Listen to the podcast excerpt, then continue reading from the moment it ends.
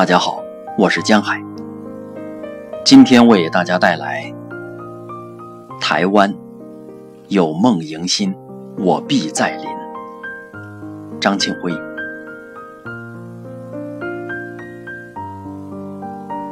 一直有一个近乎顽固的观念：观察一个文明体，不必去看它形而上的理想与主义，亦不必去看它的国体与政体。这些高大上的概念，任何一个民族的语言，如果愿意，都有能力描述至尽善尽美，甚至包装成宇宙真理。一种生活，你只需看它的日常状貌；一个社会，你只需看它对陌生人的态度。细节是魔鬼。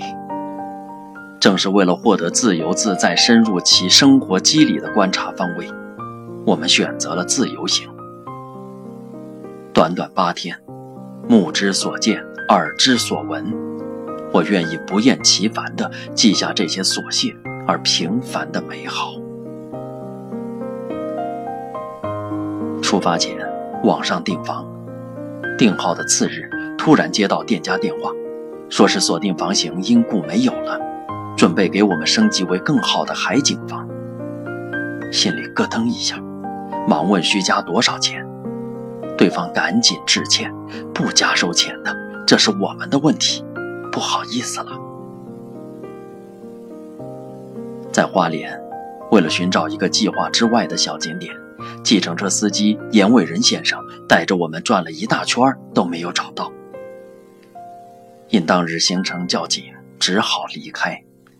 为此，严先生专门从网上调出景点图片给我们看，以弥补小憾。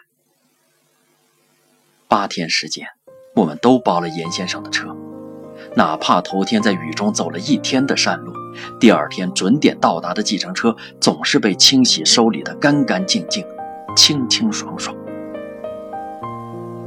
在高雄，大雨中登佛光山，随意问了一下有没有星云大师的书籍。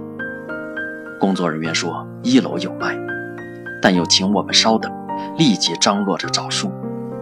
十分钟后，两套共八册书被分装成两袋送给我们，分文不收，因为有缘。同样在佛光山，在暮色中下山，步行到一个三岔路口，迎面一辆车缓缓停到面前，司机摇下车窗。提醒我们走右边的路，一直下到底，再左转到入口的停车场。因为左边的路通向大门，现在过下午五点了，大门已关。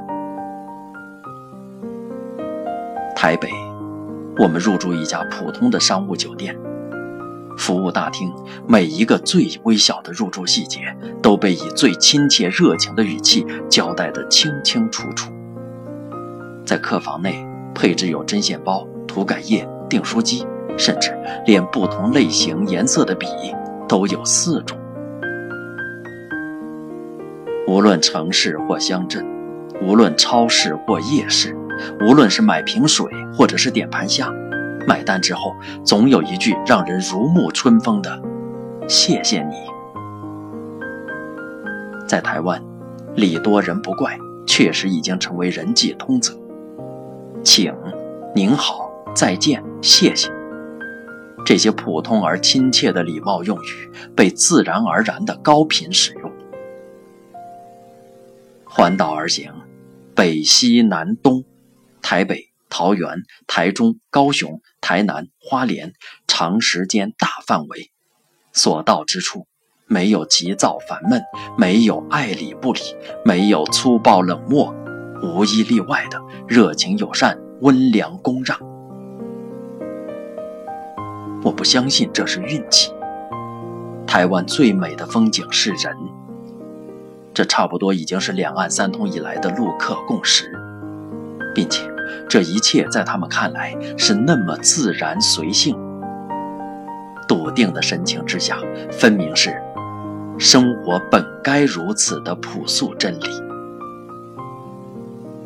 公序良俗、伦理道德、社会底线、五讲四美、核心价值观，我们用那么多的词汇宣贯数十年的古道热肠，在台湾被理所当然、情所必然地践行着。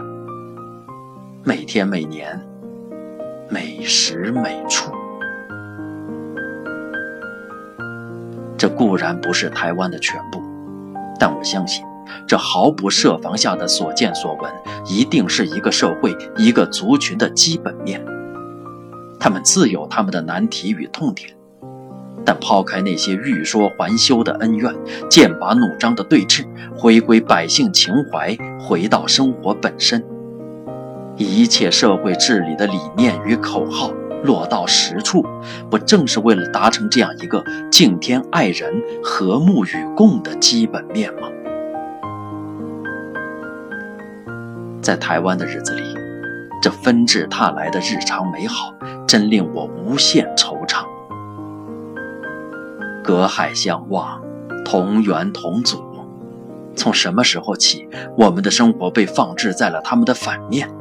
奸诈、怀疑、伪善、虚荣、贪婪、自私、嚣张、冷酷、粗暴、烦躁、互害，你懂的，就不再一一列举了吧。社会溃败，最是无奈，其余种种，何必言说？